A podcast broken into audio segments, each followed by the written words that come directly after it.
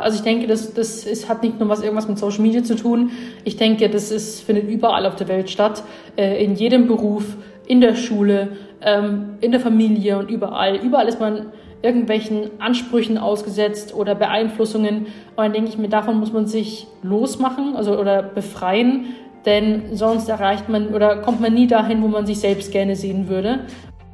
Herzlich willkommen zurück bei unseren Gesprächen von morgen. Heute mit unserer letzten Episode in diesem Kalenderjahr. Hier spricht dein Host Jonathan. Ich freue mich total, dass du heute wieder mit dabei bist. Die letzten Wochen waren ziemlich intensiv bei uns, weswegen wir auch nicht so regelmäßig wie sonst unsere Podcast-Episoden veröffentlicht haben, werden das ab Januar aber wieder wöchentlich für dich machen. Freuen uns auch schon drauf, haben viele tolle Gäste, die im nächsten Jahr dabei sein werden, wo du dich schon drauf freuen kannst. Und uns war es aber wichtig, noch eine Episode zu einem sehr wichtigen Thema vor allen Dingen in dieser Zeit rauszubringen. Unser Gast heute ist Sophia Thiel. Sophia kennst du vielleicht aus dem Fernseher, von ihren Büchern, aus Social Media. Sie ist eine der bekanntesten Influencerinnen im deutschsprachigen Raum, ist vor mehreren Jahren durch ihren Auftritt bei Galileo sehr bekannt geworden und hatte dann aber eine zweijährige Auszeit. Spricht sehr, sehr offen über den Weg, sich selbst einzugestehen, dass einiges nicht so gelaufen ist, wie sie sich vorgestellt hat. Sie spricht über ihre Essstörungen, über ihre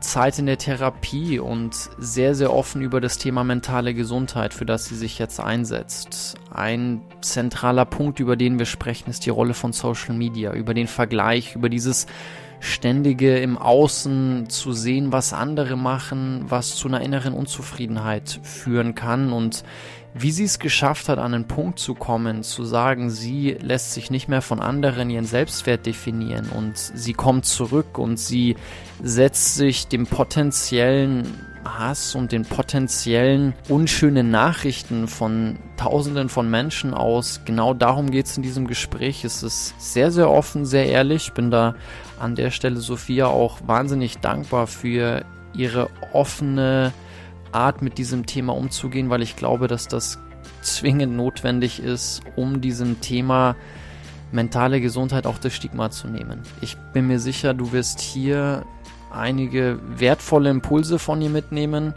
und wünsche dir viel Spaß beim Zuhören. Ich wünsche dir vor allen Dingen eine ja, sehr schöne, besinnliche und erholsame Weihnachtszeit. Ich sage vielen Dank, dass du und ihr uns in diesem Jahr begleitet habt. Gebt uns gerne Feedback, schreibt uns gerne eure Wünsche, wen ihr im nächsten Jahr hier als Gast gerne sehen würdet, welche Themen ihr bespielt haben möchtet. Und ja, in diesem Sinne, alles Liebe und ganz viel Spaß. Sophia, cool, dass das klappt. Herzlich willkommen bei unseren Gesprächen von morgen. Ich, ja, ich freue mich auf den Austausch mit dir. Ich freue mich, dass wir uns hier, hier mal wieder sehen und hören.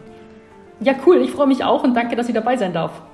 Sophia, ich würde gerne mal damit starten. Es ist ja jetzt doch über vier Jahre her, dass wir uns das erste Mal getroffen haben und ich habe nochmal über dieses aller, allererste Gespräch nachgedacht und da hast du eine Sache zu mir gesagt, die fand ich ganz spannend. Du hast nämlich gesagt, dass das Wichtigste für dich ist, sich gut und zufrieden in der eigenen Haut zu fühlen und nicht ständig auf andere zu schielen. Und ich würde gerne mal damit einsteigen, dass wir die letzten Jahre aus deinem Leben gemeinsam reflektieren und vor allen Dingen auch mit Blick auf diese Aussage. Ich fand das ganz spannend, weil wenn ich mir deinen Werdegang und vor allen Dingen die letzten Jahre bei dir anschaue, da hat sich ja doch sehr viel getan.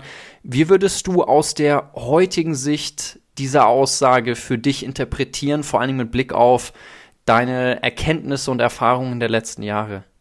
Also erstens krass, dass du dich daran auch noch erinnern kannst. Also es ist doch schon echt lange her und ähm, auch, dass ich das dann auch so gesagt habe, weil viele Dinge waren bei mir damals so ein bisschen unter Verschluss. Also ich habe äh, viele Dinge gefühlt, aber habe es für mich behalten und habe halt auch äh, gestruggelt, denn sei es weniger mit dem Training, das hat mir schon immer, macht mir bis heute Spaß, aber mehr mit der Ernährung, mit dem abliefern, performen.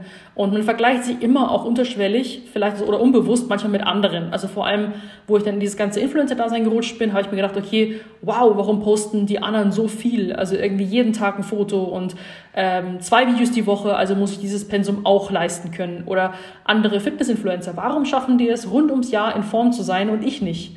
Und ähm, das war ja damals schon so, ich hatte schon immer mit Gewichtsschwankungen zu tun, aber habe dann immer meine vermeintlichen Fehler, mein Versagen versucht zu verstecken und habe gedacht, dass alle das irgendwie so mit Leichtigkeit hinkriegen und irgendeine, irgendein Geheimnis haben oder wissen, was ich noch nicht habe. Und deswegen ähm, ja, heute würde ich sagen, also es kommt immer noch vor, dass man sich natürlich vergleicht. Bei mir ist es leider der Fall, so dass ich mich manchmal mit meinem früheren Ich vergleiche, wo ich mir denke, man, man malt sich dann meistens so utopische Vorstellungen aus, ja, damals und so, wo du irgendwie jeden Tag vier Stunden trainiert hast und einfach nur abgeliefert hast wie eine Maschine, dann ähm, fantasiert man so ein bisschen oder verschönert die Dinge, die eigentlich gar nicht so positiv waren, denn letzten Endes von diesem Verhalten habe ich sehr, sehr viel bezahlen müssen und sehr, sehr viel hergeben müssen. Ähm, und auch verzichten. Und dann denke denk ich mir, nein, also alles hat einen Sinn, wie es kommen muss. Und ähm, ich kann heute definitiv sagen, dass ich mit mir mehr Frieden geschlossen habe als früher und dass ich mich nicht mehr so sehe, warum schaffe ich das nicht und alle anderen schon. Vergleich in zwei Richtungen aufmachst. Einmal der Vergleich mit anderen und dann der Vergleich mit deinem früheren Selbst. Ich möchte viel über dieses Thema heute mit dir sprechen. Vielleicht können wir mal damit starten, wenn ich dich ganz offen fragen darf, wie es dir heute geht, wenn du Bilder von dir vor drei, vier Jahren, wo man sagen kann, auf einer körperlichen Ebene warst du vielleicht auf einem gewissen Peak, obwohl du auch damals schon gesagt hast, dass wenn man irgendwie in einem Wettkampfmodus ist, dann wirkt das häufig so, als wäre man total fit. Eigentlich ist man totales Wrack, aber man schafft es halt an einem Zeitpunkt eine, eine super ja, eine, eine super Darstellung nach außen abgeben zu können. Aber wie ist es für dich, wenn du sagst, okay, du siehst die Sophia oder zumindest die Bilder von dir vor drei, drei vier Jahren? Ähm, also man kann es natürlich schwer pauschalisieren. Manche haben natürlich ein Sixpack rund ums Jahr und äh, fühlen sich trotzdem fit. Und bei mir war es halt so, ich war halt ziemlich in diesem Bodybuilding Schwarz-Weiß-Denken drin, wobei ich auch den Sport dafür nicht verantwortlich machen möchte, weil ich liebe auch bis heute Kraftsport. Nur ich selber hatte einfach viel zu hohe Ansprüche an mich selbst, dass ich halt gesagt habe, du kannst nicht einfach mal irgendwie dreimal trainieren und dann wieder nicht, sondern du musst jeden Tag trainieren für das Maximum. Also ich habe dann auch versucht, ähm, Erfolge oder Fortschritte zu erzwingen und so ein bisschen meine Grenzen auszureizen oder abzutesten. Auch mit der Ernährung ich, habe ich immer weiter versucht, das Ganze zu perfektionieren. Das ist auch so ein Drang, den halt vielleicht nicht jeder hat, denn mit einem homogenen Mittelweg, mit einem Grau, fährt man langfristiger, langfristig erfolgreicher. Und das habe ich für mich nicht so wirklich hinkriegen können. Ich war immer entweder gar nicht oder Vollgas. Also immer schwarz oder weiß. Und damals, wenn es in meinen Augen sozusagen Vollgas war, oder wie du es gesagt hast, Peak, wobei das ja ähm, dann wieder halt bei mir nur eigentlich meistens eine Optik war, sage ich jetzt mal, was rein aus Diät bestanden hat. Ähm, und habe dafür natürlich sehr viel auch äh, verzichtet. Also ich bin nicht mehr essen gegangen, ich habe nur noch Abgewogenes gegessen, ich habe alles bis aufs Gramm genau abgewogen und ähm, ja, ähm, ja, abgezählt, sage ich jetzt mal. Und das war eigentlich nur nach Plan leben. Also ich war ja auch mit Freunden dann eigentlich nicht mehr so wirklich unterwegs und habe mich da ziemlich isoliert. Und wenn ich ja manchmal zurück, darauf zurückschaue, dann denke ich mir, wie ich mich da gefühlt habe manchmal.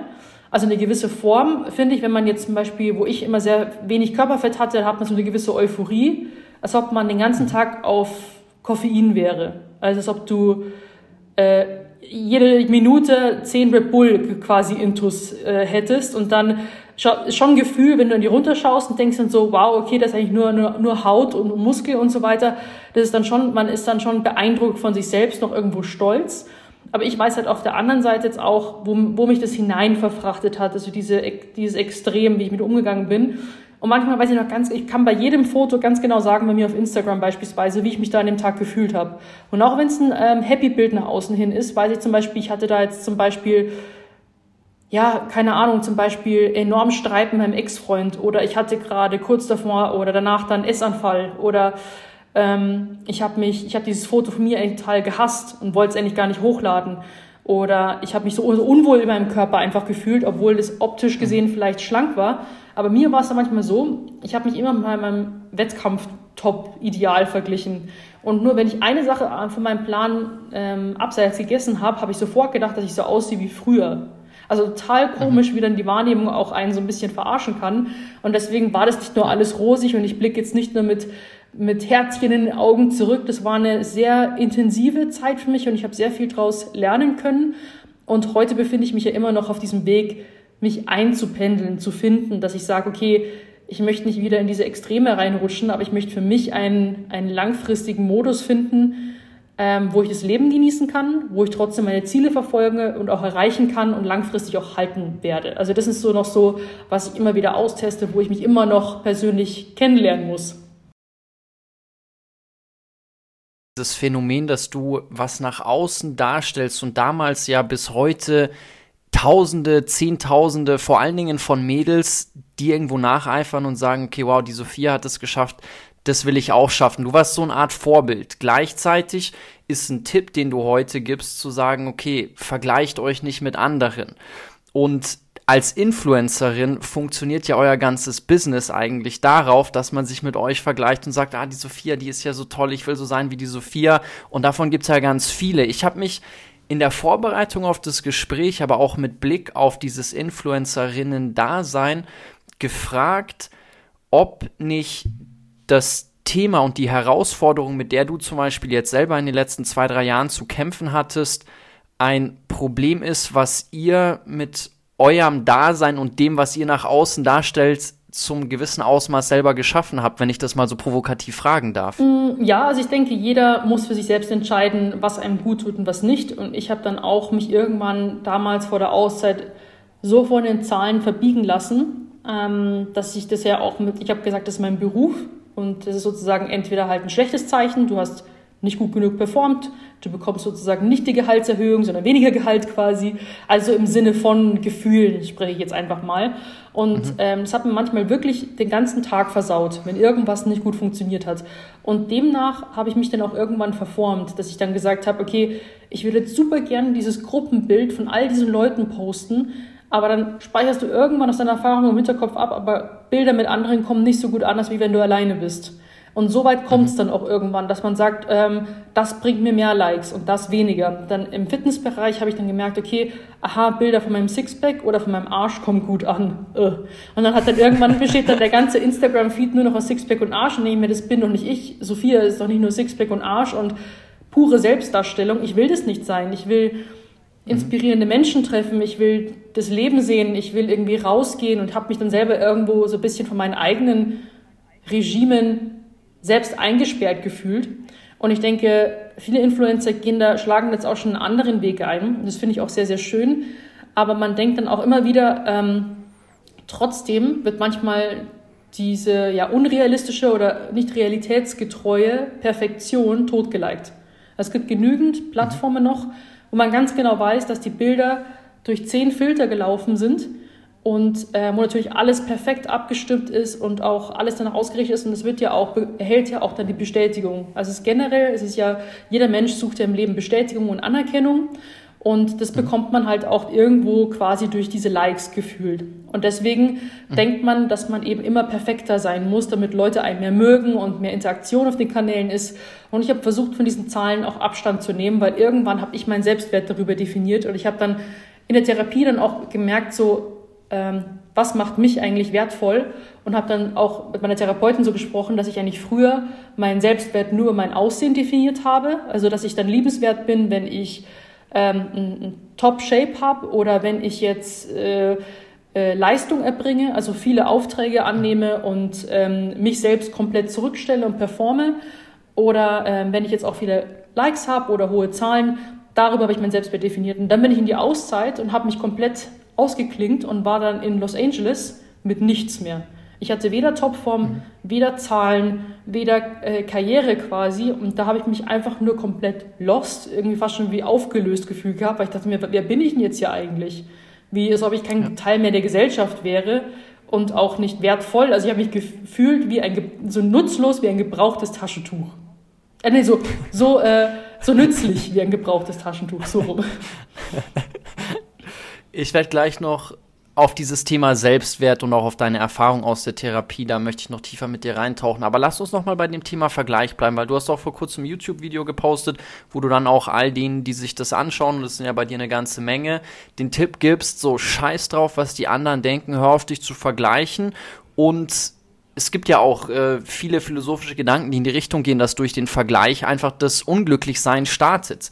Nur wenn ich mir diesen Tipp anhöre, stelle ich mir sofort die Frage, ja, aber wie? Weil unsere ganze Gesellschaft auf Vergleich getrimmt ist. Wenn du sagst, es ist egal, so, so denk nicht darüber nach, was die anderen sagen und gleichzeitig höre ich dir ja zu und ich folge dir ja und ich will ja auch von dir den Input bekommen und ich schaue auf dein Instagram und ich sehe, du hast ein riesen Following. Wie kann ich aus diesem Vergleichsdasein ausbrechen? Ja, also ich selber stelle mich ja auch nie als unfehlbar dar. Also, also nicht mehr auch. Also vor, bei Fitness damals, wenn du als Fitnessvorbild giltst, dann versuchst du irgendwie unfehlbar halt irgendwie, habe ich das Gefühl, dich so ein bisschen darzustellen. Und ich möchte das ja auch gar nicht mehr. Ich möchte kein Erklärbär mehr sein. Ich bin auch äh, mhm. fehlbar und es, ich würde lügen, wenn ich sagen würde, dass ich mich nie mit anderen vergleiche. Sowas kommt, man ploppt auch manchmal einfach hoch. Oder dass man zum Beispiel Inhalte konsumiert und fühlt sich danach einfach nur schlecht, ohne jetzt bewusst im Kopf durchgegangen zu sein, warum ist die jetzt besser als ich oder derjenige. Ähm, was mir dabei hilft, sind verschiedene Gedanken. Beispielsweise, dass man ähm, daran denkt zum Beispiel, dass diese Person wiederum, der man, mit der man sich vergleicht, sich auch wieder vergleicht. Das ist ja eine endlose Kette. Zum Beispiel, du folgst ja. irgendeinem Fitness-Influencer, der aber selbst fühlt sich nicht so gut in Shape wie der andere Fitness-Influencer. Der wiederum vergleicht sich mit Mr. Olympia beispielsweise. Und jeder findet jemand anderen toll. Und das ist ja, ja. einmal schon so eine unlogische Kette, wo man sagt, ähm, dass viele sich nicht angekommen oder perfekt oder komplett fühlen. Das finde ich immer ganz mhm. interessant. Mhm dann der zweite Punkt ist, solange kein Mensch aus seiner Haut rausfahren und in den anderen reinschlüpfen kann, ist es komplett sinnlos. Ich habe mir auch gedacht, warum vergleiche ich mich jetzt mit der Person? Die hat ein ganz anderes Leben, die ist anders aufgewachsen, die hat andere Erfahrungen als ich. Und ich werde auch mit ihrem Körper nicht tauschen können. Also ich schlüpfe da eh niemals rein. Deswegen fokussiere ich mich auf mich selbst und versuche die beste Version aus mir selbst zu machen. Damals natürlich immer mehr gedacht, so beste Version aus sich selbst, aus seinem eigenen Körper mit Sport und Ernährung, quasi so von außen manipulieren, aber ich meine auch vom Inneren das Beste selbst machen und dass man eben da auch versucht, immer den Fokus auf sich selbst zu legen, was tut mir gut, was brauche ich. Und dann als dritten Punkt, dass man seine eigenen Stärken sowie Schwächen oder Eigenschaften ähm, hervorhebt, dass es einen besonders macht, dass man sagt, so jemanden wie mich gibt's nicht ein zweites Mal auf dieser Welt. Und dieses ähm, Unikat quasi möchte ich schleifen oder verschönern. Sagen wir mal, man stellt sich als Rohdiamant dar und man schleift ihn einfach, dass man sagt, mich gibt es nur einmal und ich habe nur eine begrenzte Zeit auf dieser Welt. Und es ist einfach so schade zu denken, dass man sich nie angekommen fühlt und sich nur mit anderen vergleicht und nicht im Hier und Jetzt ist. Weil irgendwann stirbt man und man denkt sich, warum habe ich nicht einfach die Zeit mit mir genutzt, so wie ich war?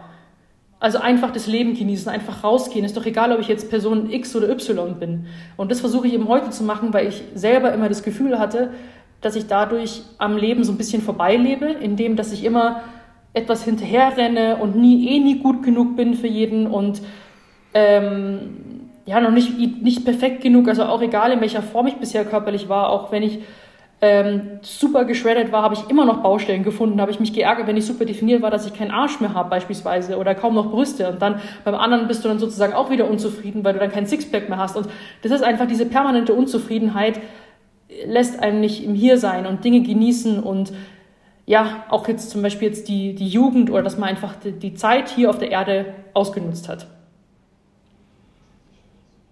Auf dass wir es anfangen sollten, uns den eigenen Erfolg, was auch immer Erfolg für uns selber heißt, nicht länger von anderen definieren zu lassen, weil das ist was meiner Ansicht nach, was zum Scheitern verurteilt ist. Wenn wir uns wirklich selber die Frage stellen, okay, wie können wir aus den Fähigkeiten und aus den Mitteln und das, was uns zur Verfügung gestellt ist, das Beste rausholen und definieren für uns selber, was Erfolg heißt, dann haben wir einen Maßstab, der auch in unserer eigenen Hand liegt. Und das finde ich ist ein ganz, ganz wesentlicher Punkt, weil für mich ist in der, in der Philosophiegeschichte die stoische Tradition mit die spannendste. Und die haben gesagt, dass, weil du gerade darüber gesprochen hast, die Zeit so zu nutzen, dass man auch irgendwo ein glückliches Leben geführt hat und sagt, okay, man hat seine Zeit gut genutzt. Und die haben gesagt, dass das Wesentliche ist oder der Startpunkt ist, eine Unterscheidung einzuführen, zu sagen, okay, was kann ich beeinflussen, was liegt in meiner Macht und was nicht.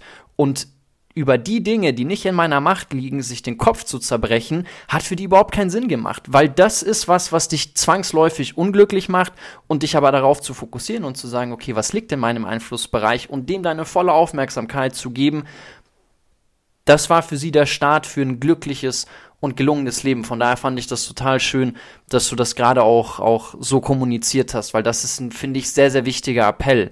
Ja, das ist auch ein Prozess. Also das funktioniert ja auch nicht von heute auf morgen, ähm, aber diese Gedanken, wenn man sich die immer und immer wieder in den Kopf ruft, lassen einen schneller davon abschweifen. Also dass man sagt, wenn man jetzt wieder ähm, unbewusst durchscrollen ist auf Instagram oder irgendwo, dass man an diese drei Sachen denkt und dann auch wieder Abstand emotional davon gewinnt und eventuell auch schaut, okay, welche Accounts, also wenn man das in praktischen Tipps auch sagt, welche Accounts lösen vielleicht diese Gefühle bei mir aus, welche setzen mich unter Druck, welche Last geben ein schlechtes Gefühl und dass man da auch einfach radikal aussortiert. Also ich sehe das auch bei immer mehr Influencern, die dann irgendwie niemanden oder einem oder fünf folgen quasi. Das hat ja auch einen, einen Hintergrund. Das machen die ja nicht irgendwie einfach so, sondern auch ist ja ein gewisser Selbstschutz oder ähm, denke ich mal, dass man sich mit vielen Dingen einfach nicht beschäftigen möchte. Und genau so. Also man kann eben nicht alles beeinflussen, was ähm, eben auf der Straße passiert. Es kann sein, dass irgendein, irgendeine Person auf mich zurennt und äh, mir sagt, hey, ich finde dich super oder hey, siehst du blöd aus heute. Und das sind einfach so Dinge und genauso aus Social Media. Du kannst nicht immer, du kannst nicht planen, was da auf dich zukommt. Und genauso musst du dann einen gewissen Selbstschutz irgendwie aufbauen, dass du sagst, äh, ich bin ich und ich kenne meinen Wert und das ist, ich bin gerne ich. welchen Kanälen sagst du, das gibt dir ein gutes Gefühl, das, davon willst du mehr? Also Seth Godin zum Beispiel, das ist ein, so ein amerikanischer Marketing-Guru, der hat gesagt, er liest zum Beispiel nie die Kommentare unter seinem Post. Er sagt, ab dem Zeitpunkt, wo er den Post in die Welt gesetzt hat, hat er den Teil, den, der in seiner Hand liegt, abgeschlossen und er kehrt nicht mehr darauf, also er kehrt nicht mehr zurück, um zu schauen, okay, wie viele Leute interagieren damit, wer kommentiert, wer liked, wer findet es irgendwie total doof und lässt darunter irgendwie dann seinen negativen Gedanken freien Lauf. Wie sieht dein eigener Selbstschutz aus, auch mit Blick auf die Kanäle, die du nutzt? Also ähm, generell, also als Influencer Kommentare nicht zu beantworten, ist ein bisschen schwierig, da das ja auch so ein bisschen von Interaktion ja. lebt. Deswegen kommt man da nicht ganz drum rum. Ähm, da auch da kann man nicht beeinflussen, ob man jetzt irgendwie mehr oder weniger Hate bekommt. Äh, ohne geht ja auf Social Media fast schon gar nicht mehr.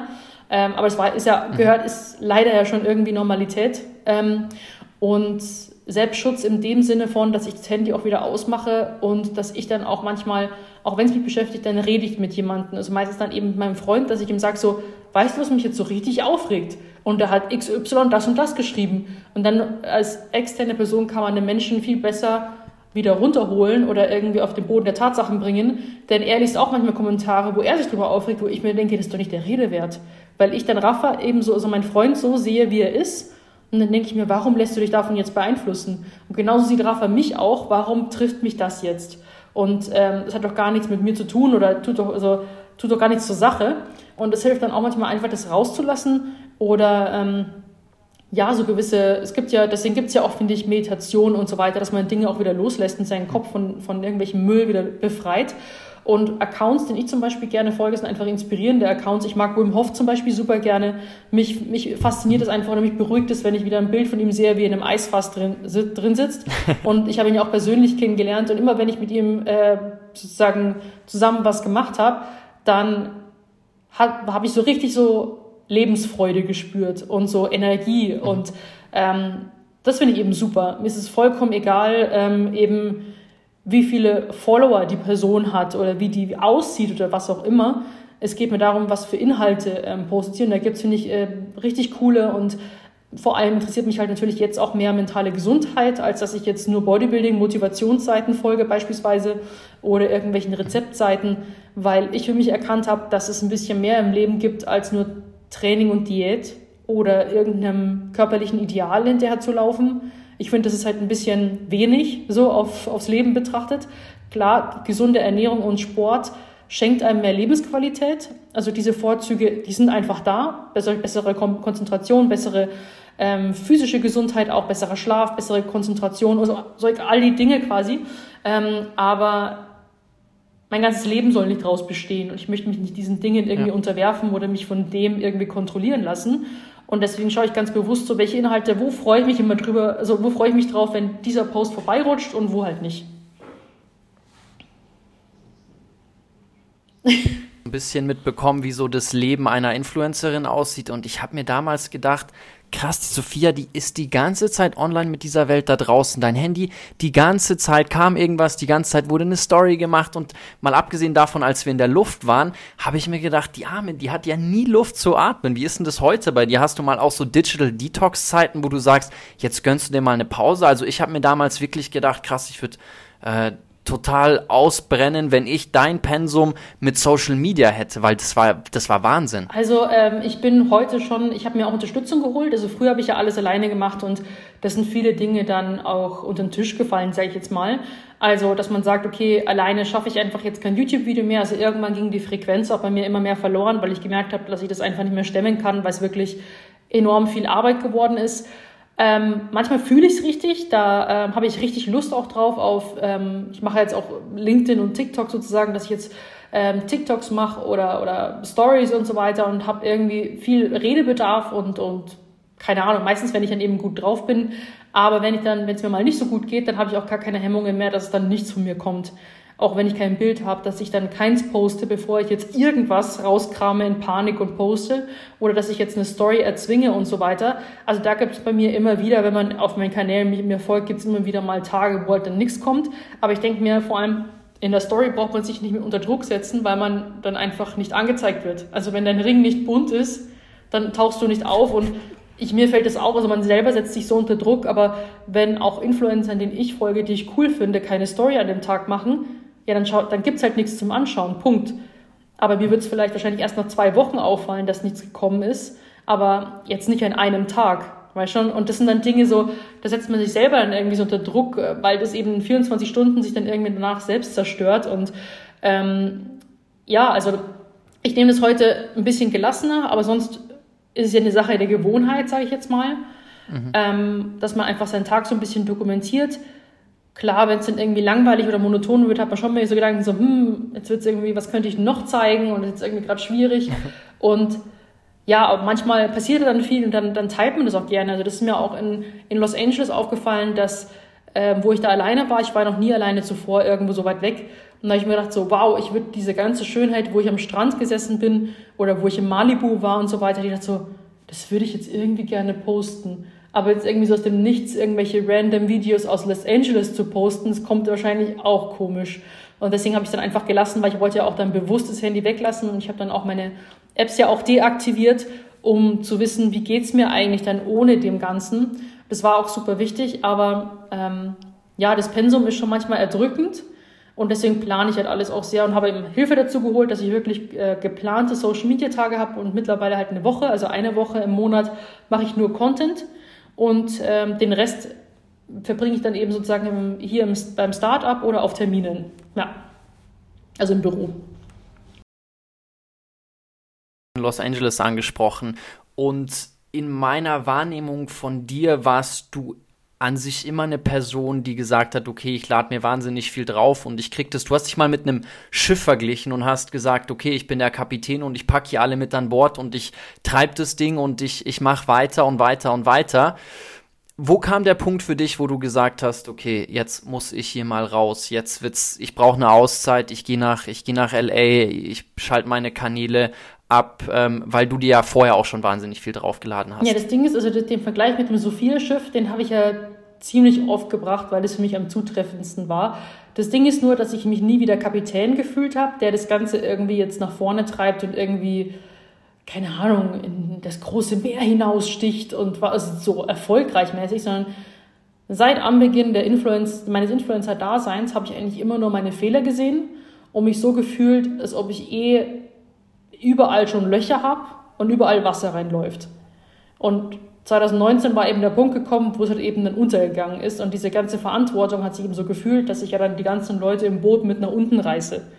Und ähm, weil viele dann eben auch, ähm, auch Podcasts, Medien und so weiter haben das so beschrieben, quasi ich hatte die perfekte Karriere. Und das mag vielleicht für den einen oder anderen von außen so gewirkt haben, aber für mich war das alles andere als perfekt, weil niemand wusste, was im Hintergrund abläuft. Ähm, ich hatte unglaubliche Krisen wegen meiner Ernährung, wegen meinen Essanfällen, äh, wegen meinen Gewichtsschwankungen. Auch im privaten Umfeld äh, wurde es immer angespannter, auch in meinem Familienverhältnis. Ähm, und ich habe mich immer so gefühlt, so, ich hatte auch so richtige Panik dann irgendwann vor Terminen, dass ich gedacht habe, so, ich werde als Sophia Thiel, als die Fitness-Influencerin gebucht. Ich habe mich sowieso nie perfekt in Shape gefühlt, was jetzt äh, irgendwie alle vom Hocker hauen, haut. Ähm, vielleicht nur ein, zwei Mal äh, in diesen ganzen fünf Jahren. Und dann habe ich mich immer so gefühlt, so, ah, scheiße, Anspannung, Anspannung, oh Gott, gerade noch so geschafft. So dass ich mich immer mal, dass ich gerade noch so die Kurve gekriegt habe. Und das bei jedem einzelnen Projekt, was ich bisher in der Vergangenheit gemacht habe. Und es ist ein sehr anstrengendes Gefühl, weil man nie dann irgendwie denkt, so, das habe ich gut gemacht, Haken dahinter, sondern es war immer so, gerade noch so und irgendwie hingebogen und es wurde mit der Zeit dann einfach so anstrengend und immer schwieriger für mich. Ich habe auch dann irgendwann Termine abgesagt, weil es mit der Ernährung immer schlimmer geworden ist. Ähm, habe mich immer mehr so gefühlt, dass ich diesem ganzen halt diese ganzen Fit diesem ganzen Fitnessvorbild nicht mehr gerecht werden kann, da ich ja nicht komplett mhm. transparent war und diese schwierigen Herausforderungen oder Zeiten halt nicht geteilt habe. Und da habe ich mich immer so wie eine Lügnerin gefühlt, dass ich nach außen hin immer nur die schönen, schönen Seiten zeige, so hey, ich bin im Training, hey, ich esse jetzt das, hey, ich fliege jetzt dahin und so weiter. Ähm, und habe halt nie ähm, darüber geredet, äh, wie es mir wirklich geht. Und habe ich mich jetzt so immer so gefühlt, als ob ich halt lügen würde, was ja irgendwie nicht stimmt. Ich habe es halt nur nicht gesagt. Ich habe nur sagen selektiert, was ich nach außen hin äh, gezeigt habe. Und das mache ich heute auch. Wobei ich mir da auch manchmal denke, so wollen es die Leute überhaupt sehen, dass ich manchmal und das auch manchmal sehr häufig zu kämpfen habe. Also ich bekomme schon immer sehr viel Unterstützung und Zuspruch, aber seit meiner Aussätze, dem ich auch manchmal auch transparent in die Kamera sage, was mich aufregt, was mich belastet, was mich runterzieht, dass ich ähm, dass in der Ernährung wieder schlechter läuft und so weiter, habe ich manchmal das Gefühl, dass manche Leute, die auf Social Media sind, das gar nicht hören wollen, weil sie ja nach der Arbeit sozusagen einfach sich vielleicht einfach ablenken wollen, wollen vielleicht andere dabei beobachten, was sie Spannendes machen und erleben und ja, das ist noch so das Ding, was mich ja auch dann so beschäftigt an, an den Inhalten, was ich gerne teilen wollen würde, aber denke mir, passt das auf Social Media? Also ist es dann belastend für andere und so weiter? Das sind dann alles so Gedanken.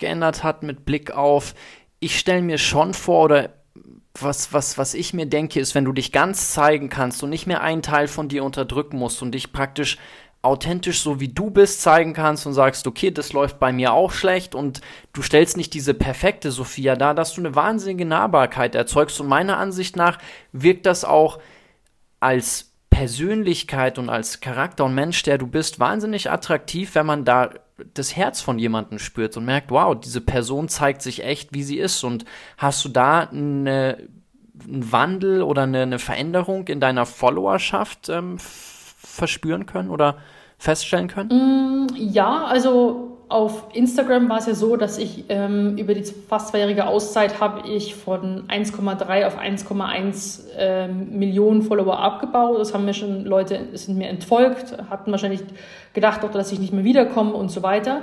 Äh, diese kamen aber innerhalb einer Woche wieder zurück, wobei ich schon merke, mhm. dass ähm, mir manche ausschließlich wegen Fitness-Content gefolgt sind und die ja auch dann mir entfolgen. Wo ich mir aber denke, das ist alles fein so für mich, denn ich bin jetzt eigentlich, ich möchte nicht mehr einfach den ganzen Tag über Diäten reden, über Meal Prep, über Homeworkouts und Zellulite. Ich möchte einfach, das ist halt, bin einfach nicht mehr ich. Also mein ganzes Leben dreht sich einfach nicht mehr ausschließlich um Fitness.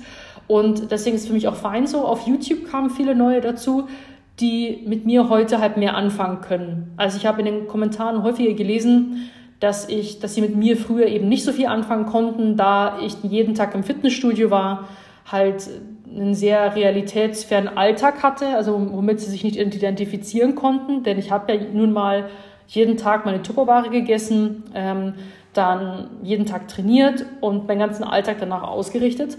Und ab dem Punkt, wo ich dann mich, wo ich sozusagen ähm, ja einmal emotional blank gemacht habe und dann in der, also einmal das Comeback-Video kam mir schon mal enorm gut an und es kam nicht nur die Follower sind auch andere Influencer auf mich zu, dass ihnen exakt genauso geht, wie mir damals auch zu meiner schlechtesten, schlechten Zeit.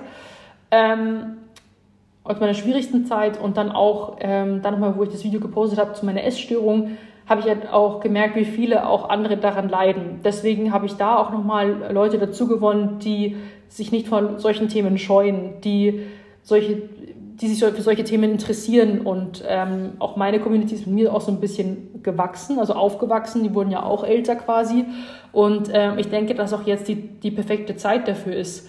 Und ich möchte auch jetzt gar nicht mehr irgendwie Leute erzwingen, so, ja, ihr müsst mir folgen. Und bei mir kommt auch manchmal random Unterhaltung, wo ich mir selber manchmal denke, okay, das kam jetzt gut an, es hat aber null Mehrwert und so. Manchmal versuche ich halt noch den Spagat noch so ein bisschen irgendwie zu schlagen.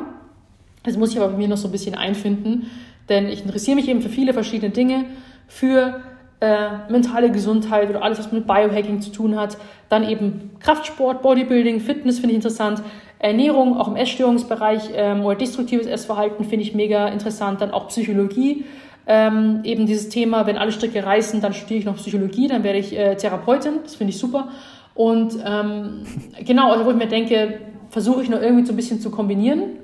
Ähm, und ja, Hauptsache, es bringt irgendjemanden da draußen etwas, dass er sich verstandener fühlt, dass er was für sich selbst rausziehen kann. Und ähm, ob mir dann Leute entfolgen, dann ist es auch fein.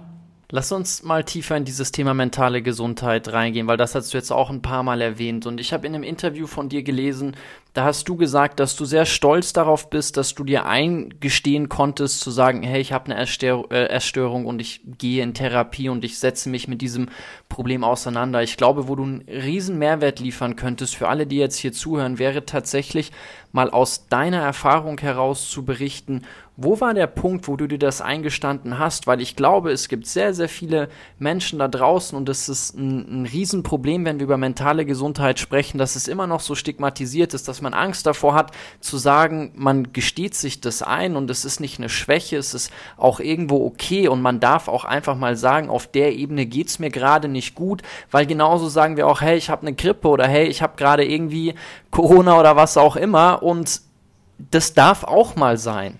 Ja, also ähm, ich habe dafür tatsächlich eine Diagnose gebraucht. Also mir waren es was wirklich zäh. Ich bin auch ein ziemlicher Dickschädel und konnte mich lange nicht anerkennen. Also dieses, ähm, dass ich aussprechen kann oder diese Klarheit, ich habe eine Essstörung quasi, worauf ich dann eben stolz war, das hat fünf Jahre gedauert. Also ich habe schon 2015 nach meinen ersten Wettkämpfen die ersten unkontrollierten Essanfälle im sehr, sehr kleinen Ausmaß. Da dachte ich mir, das ist nix und so, das, das passt schon.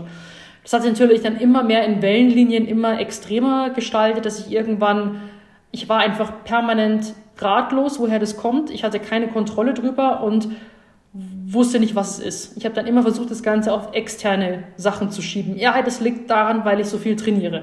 Ja, das liegt daran, weil ich zu wenig esse. Ja, das liegt daran, weil jetzt diese und jene Situation passiert ist mit Person XY. Nee, das liegt meistens nicht im Außen ähm, oder an irgendwelchen Sachen, die heute passiert sind, sondern das sind tiefer liegende Sachen. Und dann habe ich ja so als allerletzten Ausweg, als letzten Strohhalm während meiner Auszeit, also ich habe das ganze erste Jahr meiner Auszeit versucht, das so wie auf dem alten Weg hinzu erzwingen. Also ich habe versucht, meine alten Trainings- und Ernährungspläne zu machen und dachte mir, wenn ich wieder in Topform bin, so ungefähr in, ich habe immer drei Monate im Schnitt gebraucht, halt, das war halt ziemlich äh, crash-mäßig, ähm, habe ich mir gedacht, okay, dann kann ich wieder online sein, dann bin ich glücklich. Und ich habe das immer und immer wieder versucht und bin immer wieder gescheitert.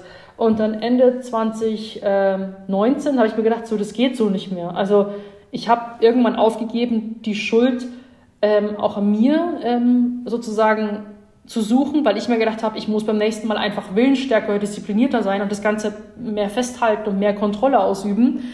Sondern ich habe dann gedacht, okay, ich muss jetzt der Sache auf den Grund gehen, habe versucht, mich zu informieren habe dann auch ähm, meinen Freund damals kennengelernt und habe mir gedacht, trotzdem sogar, also eine sehr schöne Sache, bin ich es immer noch nicht losgeworden. Und ich habe mir gedacht, so, ich brauche halt, keine Ahnung, vielleicht war es eine Beziehung, die ich gebraucht habe oder irgendwas anderes, also irgendein Quickfix quasi. Ähm, mhm. Und dann habe ich äh, gesagt, ich schaffe es nicht mehr. Also ich war komplett, ähm, komplett ratlos und habe gesagt, so, ich gehe jetzt in Therapie.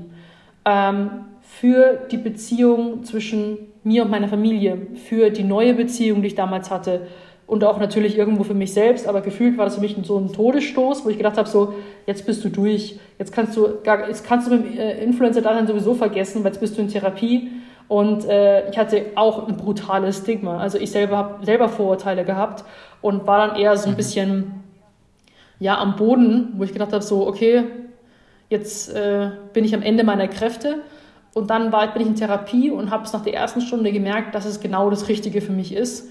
Und habe dann eben nach den, nach den ersten drei, vier Sitzungen, glaube ich, so gemeint, wir gesprochen haben, ja, was ist es denn jetzt eigentlich bei mir? Ähm, woran liegt es denn? Dann, ja, Frau Thiel, ähm, es hört sich schon sehr stark nach einer Essstörung an. Und es war dann für mich erstmal so, uff, oh mein Gott, so, okay, krass. Ich dachte, das haben Leute so, aber ich doch nicht quasi. Habe es immer von mir ferngehalten. Mhm. Und erst ab diesem Zeitpunkt konnte ich es dann auch erst wirklich aussprechen. Aber mit diesem, diese Trauer, die man vielleicht hatte und auch irgendwie so, warum ich und hätte ich nicht irgendwo eine ehere Ausfahrt nehmen können von dem Ganzen, kam dann irgendwann diese Klarheit und ich habe dann auch therapieergänzendes Material bekommen, also auch Bücher und so weiter. Und da waren dann auch Tagebucheinträge von Betroffenen drin und so Erfahrungsberichte und eben gewisse ja, Definitionen, Erklärungen. Ich habe alles eins zu eins auf mich zugepasst. Ich bin einfach in ein genaues Muster reingefallen. Da dachte ich mir, ja, okay, krass, das ist ja eigentlich wie so eine Matheformel. Also eben so aus 1 plus 2 ergibt sozusagen, also drei, dass man sagt so, es hätte ja so kommen müssen, quasi von der Denk, wie ich denke, mhm. wie ich mich, wie, wie ich mit mir selber umgehe und so weiter. Und dann kam die Klarheit. Dann dachte ich mir, aha, mit dem kann ich jetzt was anfangen. Jetzt weiß ich, was es ist. Jetzt kann man das Problem beim Namen nennen. Und dann, von dem Punkt ging es eigentlich ziemlich schnell voran, dass ich geschafft habe, ähm, wieder sozusagen ein normaleres Leben zu etablieren, dass ich zum Beispiel mich ohne Lebensmittelwaage ähm, ernähren kann, dass ich auch auswärts im Restaurant essen gehen kann, ähm, dass ich jetzt eben nicht alles vorkoche und so weiter. Das war bei mir halt hauptsächlich alles eben rund um das Thema Ernährung. Und da habe ich gedacht, also das, daran hätte ich dann eben zu diesem Zeitpunkt gedacht, dafür brauche ich bestimmt Jahre, bis das, oder das wird nie bei mir klappen, dass ich das so hinkriege, weil ich total verkrampft war. Und, aber dann hat es wirklich geklappt und das würde ich jedem empfehlen, dass man ähm, sich mit den Dingen erst beschäftigt und schaut, okay, was ist es eigentlich genau und offen dafür ist. Nicht sofort in dieser Ablehnhaltung, das habe ich nicht, das haben andere Menschen und so weiter, denn es haben einfach enorm viele Menschen und ich finde, es ist einfach Normalität und das ist nichts, wofür man sich schämen muss. Und ähm, ja, aber bei mir war es eben so, ich muss immer alles irgendwie gefühlt auf die harte Tour irgendwie lernen, habe ich das Gefühl. Aber ähm, es war es wert.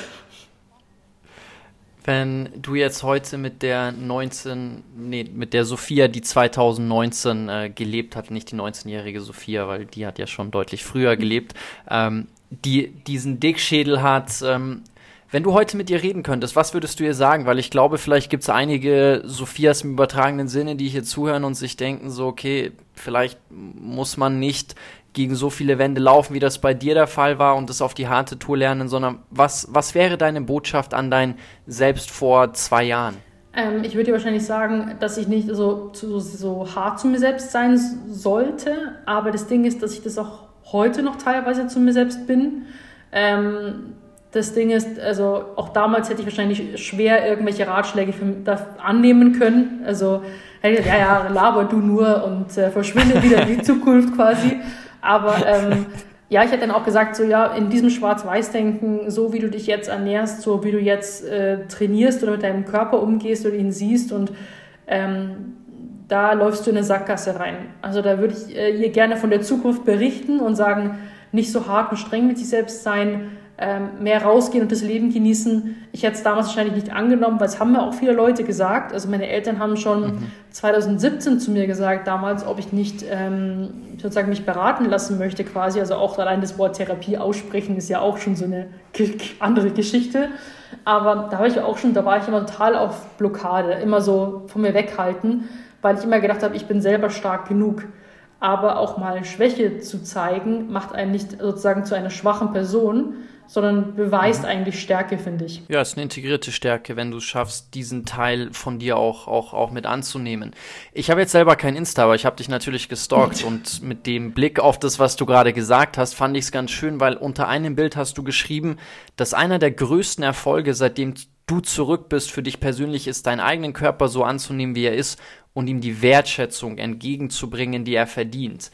Wie hast du das für dich geschafft? Also wie wie ist es dir gelungen, an diesen Punkt zu kommen? Auch das ist ein Prozess, da hat man bessere und schlechtere Tage. Also ich denke, wenn man vor allem mit so Körperimage-Sachen zu kämpfen hat, da gibt es Phasen, da fühlst du dich sehr, sehr gut und gehst gut mit dir um. Und dann gibt es wiederum Phasen, schlechtere, wo man denkt so, oh mein Gott, aber man geht nicht so hart mit sich selbst um. Also früher war es so, ähm, sobald ich nicht irgendwie in einer gewissen Form war, ähm, super definiert oder was auch immer, habe ich mich gehasst und ich wollte mich nicht mehr im Spiegel anschauen. Also ich bin dann wirklich so mit vorgehaltener Hand irgendwie am Spiegel vorbeigelaufen und dachte mir, oh Gott, ich schaue mich jetzt erst wieder an, wenn ich irgendwie abgenommen habe und so weiter. Und heute ist es so, dass ich meinen Körper mehr wertschätze, weil ich äh, ihm sehr dankbar bin, was er mir die letzten Jahre verziehen hat. Also sei es eben jetzt äh, vom, vom Sporttechnischen, aber auch natürlich von Extremdiät hin zu extremen Essanfällen. Das hätte natürlich auch irgendwie anders enden können. Ähm, und dann denke ich mir, er hat schon sehr viel mit mir mitmachen müssen und das hat er eigentlich nicht verdient, mein Körper. Und ich sehe uns ja auch, also ich sehe sozusagen auch das Ganze mehr als Einheit. Früher war es so ein bisschen mein Kopf, die Diäten und mein Körper und ich sozusagen quasi, es war irgendwie alles so getrennt. So mein, mein Kopf hat meinem Körper befohlen, wie er auszusehen hat, was er tun soll.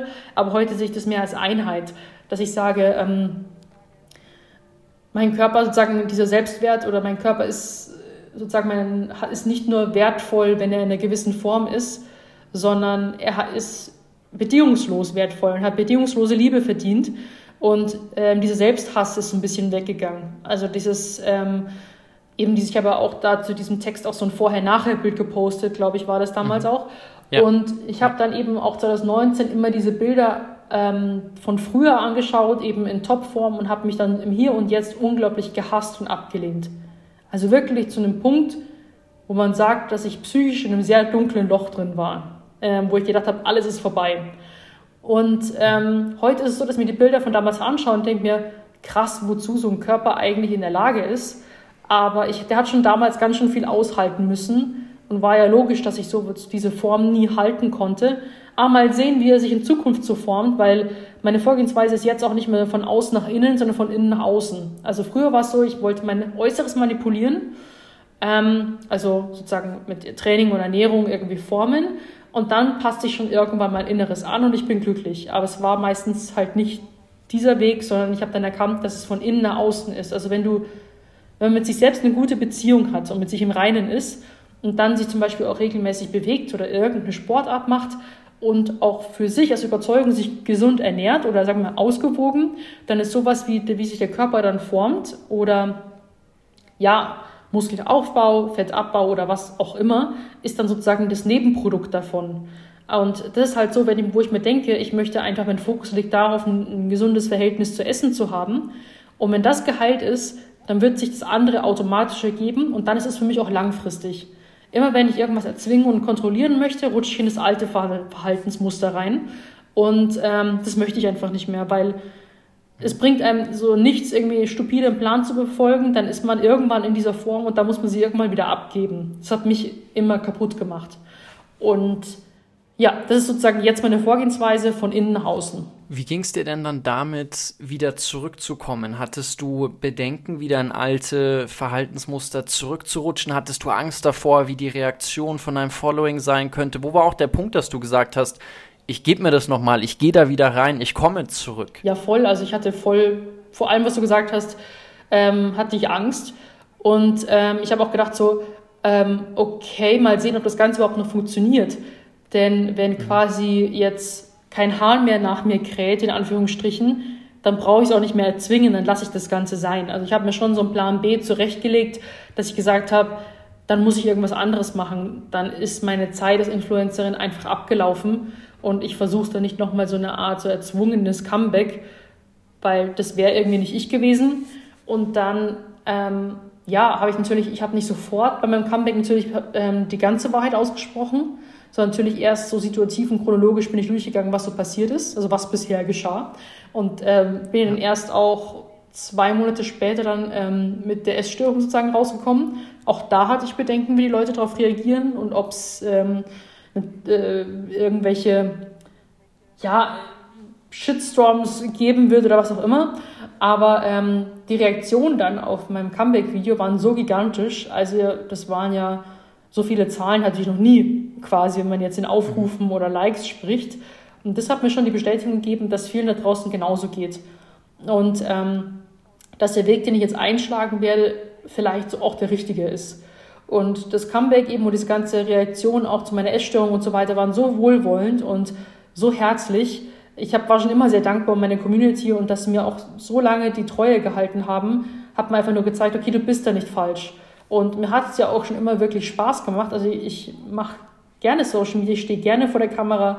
Ich habe mir jetzt auch ein größeres Videoprojekt wieder so überlegt, wo man sich selbst komplett kreativ auslegen kann äh, ausleben kann. Und dann denke ich mir, das ist so schön, aber ich habe mir gedacht, so, ähm, nur die, die Ernährung still, stellt mir immer ein Bein. Und eigentlich liebe ich das, was ich tue, aber mein Körper macht irgendwie nicht mit, so wie ich das will. Also ich hatte immer so einen Kopf, also so ein Bild in meinem Kopf, dass ich gesagt habe, ich will Social Media so machen, so muss ich aussehen und vor der Kamera stehen und so weiter. Aber ich habe mir schon immer gewünscht, einfach nur so sein zu können, wie ich bin, unabhängig von einem Aussehen, sondern mehr so von der Person her. Und das fand ich schön, dass ich zurückkommen konnte, äh, jetzt nicht perfekt gestellt mit Sixpack und dass trotzdem äh, die Resonanz so positiv war. War das dann die Hauptmotivation für dich zurückzukommen, zu sagen, du hast da einfach noch eine Botschaft, die du teilen möchtest und du willst deine Erfahrung teilen? Weil ich meine, es hätte ja im Zweifel auch ins Auge gehen können und deine Follower sagen, nee, die Sophia, so wie sie jetzt ist, nehmen wir nicht an und das finden wir irgendwie doof und dann hätte dich das ja vermutlich auch schon ziemlich getroffen. Also du hast dich ja schon da irgendwo auch einer Gefahr, sage ich mal, ausgesetzt. War ein mutiger Schritt, der, der auch hätte anders verlaufen Ja, auf jeden Fall, aber dann hätte ich wenigstens mir das Ganze von der Seele geredet. Also ich habe das Ganze, wär, also ich habe gar nicht geplant, so wann ich jetzt genau, es war ziemlich spontan, wo ich dann zurückgekommen bin. Ähm, ich habe mit meiner Therapeutin gesprochen, ähm, ja, wie lange brauche ich denn jetzt, bis wir hier fertig sind? So. Und wann, wann, wann denken Sie, dass ich jetzt wieder online gehen kann? Dann meinte sie auch so, ja, Frau Thiel, das ist jetzt nicht so einfach zu sagen. Ähm, sie sind bereit, wieder online zu gehen, wenn Sie jetzt die Kamera einschalten können. So wie Sie jetzt sind und aussehen und ähm, dann sind Sie bereit. Und das habe ich dann monatelang nicht geschafft, weil ich dachte, das hängt eben von meinem Körper ab, das hängt ähm, von anderen Faktoren eben noch ab. Und dann habe ich Anfang 2021 gedacht, so, es hat sich so viel in mir angestaut und angesammelt und ich habe mich sehr stabil gefühlt und habe mir auch so ein bisschen als Feuerprobe Weihnachten und Silvester gesetzt, weil ich dachte, ähm, wenn ich Weihnachten und Silvester wie ein normaler Mensch überlebe, weil das war für mich immer mit meiner Essstörung die schlimmste Zeit, so Weihnachten, alle geben sich irgendwie hin, äh, essen sich voll und bei mir war es dann immer noch extremer, weil ich wie in einen Rausch verfallen bin. Ähm, das war bisher jedes Jahr so und wenn ich dachte, wenn ich zum ersten Mal das Ganze wie ein normaler Mensch genießen kann, so im Kreise der Familie, dann bin ich bereit. Und es hat eben, es hat eben geklappt und dann dachte ich mir, okay, ich schaffe das jetzt. Und dann bin ich raus und wollte mir einfach diese ganzen Dinge von der Seele reden, wie es wirklich passiert ist, was sich wirklich abgespielt hat, wie ich mich gefühlt habe. Und ähm, da wollte ich mir das Ganze sozusagen, das wollte ich, da wollte ich reinen Tisch machen. Und hätte es nicht funktioniert, dann hätte ich es wenigstens gesagt, was ich sagen wollte. Und dann hätte ich das Ganze auch nicht weiter ja, verfolgen müssen. Ähm, natürlich war es riskant. Und ähm, ja, aber das, wie gesagt, ich habe sozusagen nicht mehr mein Glücklichsein davon äh, abhängig machen lassen, weil ich eben in der Therapie sehr viel gelernt habe, wie ich, ähm, ja, wo ich mein Glück sonst noch so finde, als nur über Social Media Zahlen und einem Körper oder was auch immer. Und vor allen Dingen, was du ja auch angesprochen hattest, wie du es für dich schaffen kannst, deinen eigenen Selbstwert zu definieren und ihn dir nicht definieren zu lassen. Also nicht zu sagen, okay, ich bin nur was wert, wenn ich halt 1,5 Millionen Follower habe und irgendwie 100.000 Likes pro Bild, sondern dass du auch sagst, hey, was macht mich eigentlich als Person mhm. aus? So im ersten Gespräch, was wir hatten, hast du über deine Liebe zur Natur und darüber, dass du in Anführungszeichen Landei bist gesprochen und dass du ein total hilfsbereiter Mensch bist, der einfach total gerne gibt. Und das sind ja alles Dinge, die, egal wie dein körperlicher Zustand gerade ist und ob du drei oder sechs Kilo mehr oder weniger drauf hast, sich nicht verändern lassen. Und das ist ja, glaube ich, auch ein ganz wichtiger Prozess,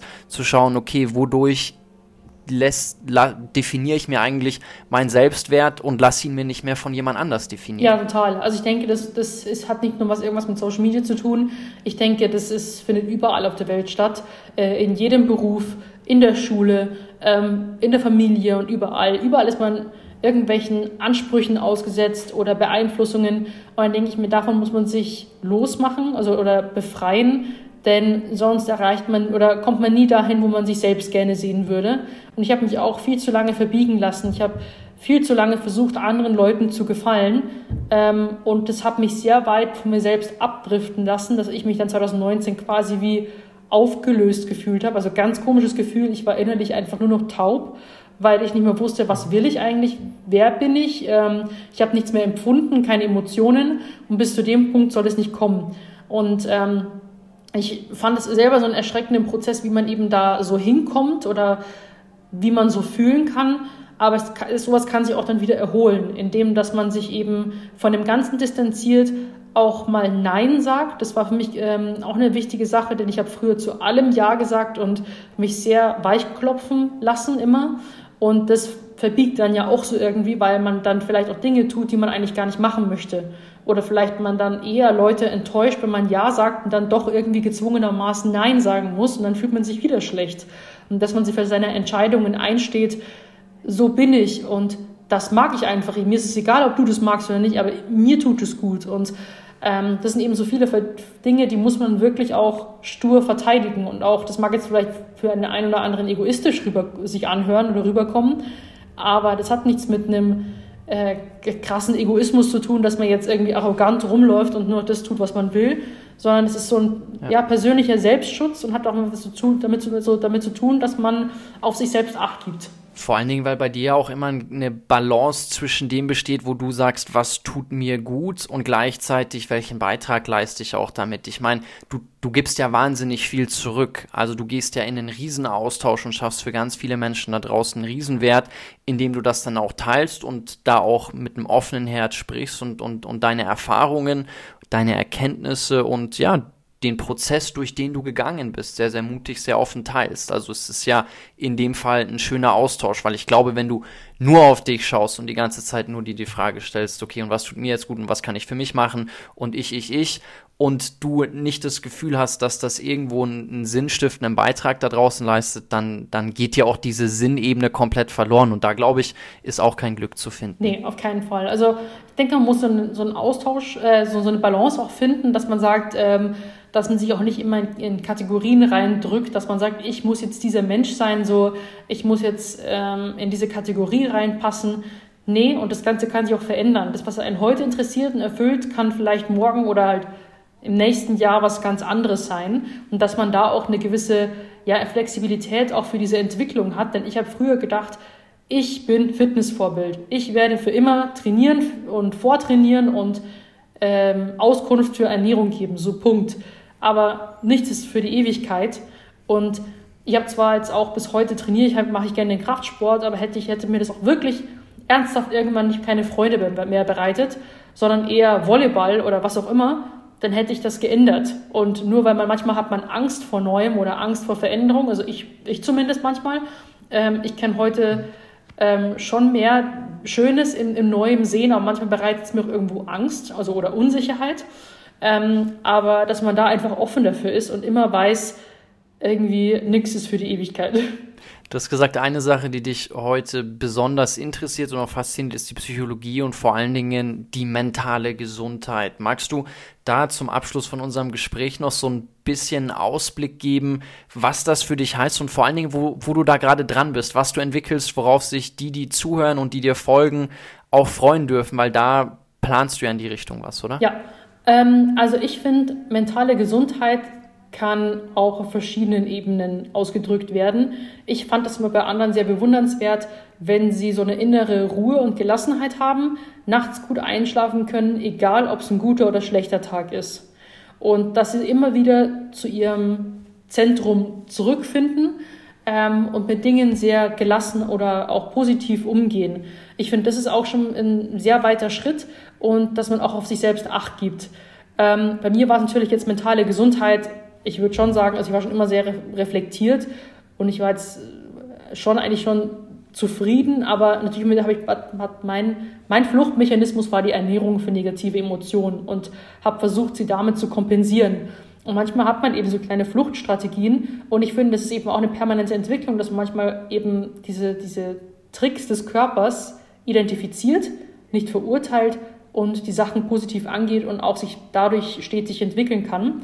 Und ähm, in Zukunft möchte ich da jetzt eben auch Leuten mehr helfen, sage ich jetzt mal. Also das war auch so mein Ziel oder mein, mein Vorhaben, wenn ich zurückkomme und die Leute das auch natürlich gut annehmen oder Interesse daran haben, möchte ich anderen Betroffenen helfen. Also natürlich kann ich jetzt nicht so viel erzählen über Angststörungen oder Depressionen, wobei ich schon mal de äh, depressive Episoden hatte, aber aufgrund der Essstörung. Also das ist sozusagen an Platz eins und das andere kam dann noch mit einher. Aber ich war nie schwer depressiv in dem Sinne.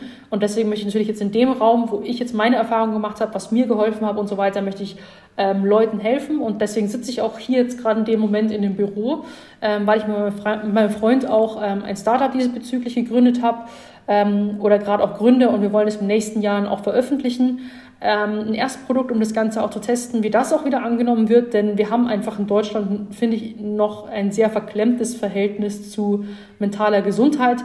Viele können Dinge, also die Dinge einfach nicht beim Namen nennen. Das tue ich auf meinen Social Media Kanälen, versuche auch darüber. Ich habe auch ein Buch über meinen ganzen Werdegang geschrieben. Das ist auch eher ein autobiografischer Ratgeber, ähm, was Leuten auch schon vielleicht so einen gewissen Anker geben soll und dass man einfach ähm, in Deutschland auch nicht mehr sagt so, ja, ich habe jetzt einen Termin und das dann als Strategieberatung abbucht oder Ähm, Coaching ist noch ein netteres Wort, sage ich jetzt mal, wenn es zum Beispiel einfach Psychotherapie ist. So. Und dass man einfach eben da diese Hemmungen und ähm, dieses Stigma bricht und Leuten auch, die sich vielleicht auch für eine Therapie entschieden haben oder auch nicht, ähm, ein, ein, wie so eine Art Training anbietet und äh, Leuten, auch wenn die jetzt auf dem Therapieplatz warten, Überbrückung an, also dass sie einfach schneller an die nötige Hilfe bekommen, die mir damals gefehlt hat, um das ganze Thema sanfter an die Person heranzutreten. Also das ist sozusagen meine Mission, ähm, anderen Leuten in dem Bereich zu helfen, weil ich denke, wenn die mentale Gesundheit stimmt, dann ist sowas wie ein schöner Körper oder Fitness, Ziele im Sport, Ziele im Beruf und so weiter, sind dann Dinge, die dann sozusagen auf einem guten Fundament gebaut werden. Und die mentale Gesundheit ist das Fundament für alles, was man draufbaut. Ich glaube, da gilt es vor allen Dingen auf systemischer Ebene noch einiges zu tun. Also da hast du auf jeden Fall einen großen Auftrag, weil ich glaube, solange wir nicht an einen Punkt kommen, dass man tatsächlich auch einfach, einfach wenn man sich die Frage stellt, okay, wie wird das abgerechnet? Und du sagst, du machst das über deine Krankenkasse, wird dir in vielen Fällen immer noch geraten zu sagen, mach das in der Form nicht, weil das kommt in deine Akte. Und in Deutschland kann man da Probleme bekommen. Also da müssen wir wirklich unsere gesamte Auffassung, was dieses Thema geht, einfach nochmal neu überdenken und schauen, wie man das ändern kann, weil in anderen Ländern ja, andere Staaten sind uns da echt meilenweit voraus. Von daher finde ich es cool, wenn da an wirklich vielen Stellen und von unterschiedlichsten Fronten genau an diesem Thema gearbeitet wird, wofür du dich jetzt auch einsetzt. Ja, es ist eine sehr, sehr große Baustelle, aber ich wäre sehr froh äh, darüber, ein Teil davon zu sein, das Problem anzugehen. Sophia, ich bin dir sehr dankbar, dass du so offen über deine Erfahrungen gesprochen hast und dass du hier so offene Einblicke gegeben hast. Es hat viel Spaß gemacht, mit dir zu sprechen. Ich wünsche dir für dein Programm, für alles, was ansteht, viel Erfolg. Ich freue mich, wenn wir uns bald mal zum Essen sehen. Freue mich auch drauf. Ich glaube tatsächlich, dass es dann das erste Mal sein wird, dass wir in einem Lokal zusammensitzen und gemeinsam bestellen und ich nicht der Einzige bin, weil du hattest immer deine, wie du es auch gesagt hast, Tupperboxen mit dabei. Genau. Ähm, freue mich drauf. Wünsche dir eine schöne Weihnachtszeit. Ich sage vielen, vielen Dank. Ja, das wünsche ich dir auch. War ein richtig tolles Gespräch. Ich hoffe, das hilft dem einen oder anderen äh, Zuhörer, der gerade mit dabei war. Und äh, ja, dann würde ich sagen, bis auf ein Dinner.